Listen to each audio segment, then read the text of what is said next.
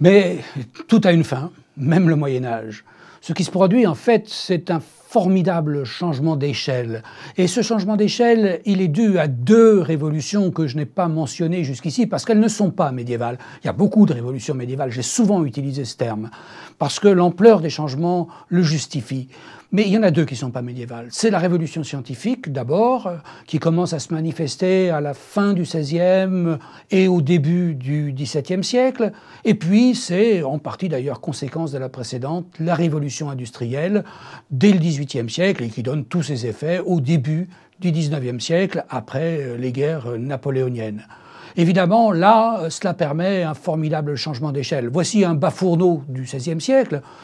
ce bas-fourneau, euh, il y en avait euh, dans l'Europe depuis le XIVe siècle, il y en avait de plus en plus, mais ils ne permettent pas, évidemment, de produire euh, de l'acier comme les hauts fourneaux à coque du XIXe siècle, avec des gigantesques usines comme cette coquerie industrielle du XXe siècle. On est évidemment tout à fait dans une autre dimension. Autre euh, domaine dans lequel le changement est considérable, c'est évidemment celui de la connaissance du monde, qui est à la fois la cause et la conséquence de sa conquête. Regardez, une carte médiévale, fin XIe, une carte que l'on trouve dans l'Apocalypse de Saint-Sever. C'est une carte typique avec Jérusalem pratiquement placée au centre de la Terre, euh, la Terre qui est une galette plate avec au milieu la Méditerranée. Hein. vous avez la Judée à droite et puis Rome de l'autre côté, en face, à gauche. Euh, Rome qui est entourée euh, par la mer Adriatique et puis euh, la chaîne des Alpes qui traverse la carte. Le tout est entouré euh, d'un vaste océan dans lequel on voit des poissons qui batifolent. Voilà, bon, c'est une représentation plate, hein. c'est un disque tout plat avec au-dessus la voûte céleste dans laquelle évoluent euh, les astres. Et puis voici quelques années.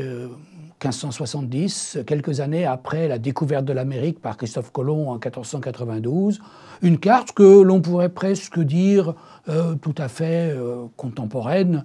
Euh, la projection n'est pas très bonne, car là, il s'agit évidemment d'une planisphère, hein, d'un globe terrestre qui est aplati sur cette carte par une mécanique de projection. Il n'y a pas l'Australie, par exemple.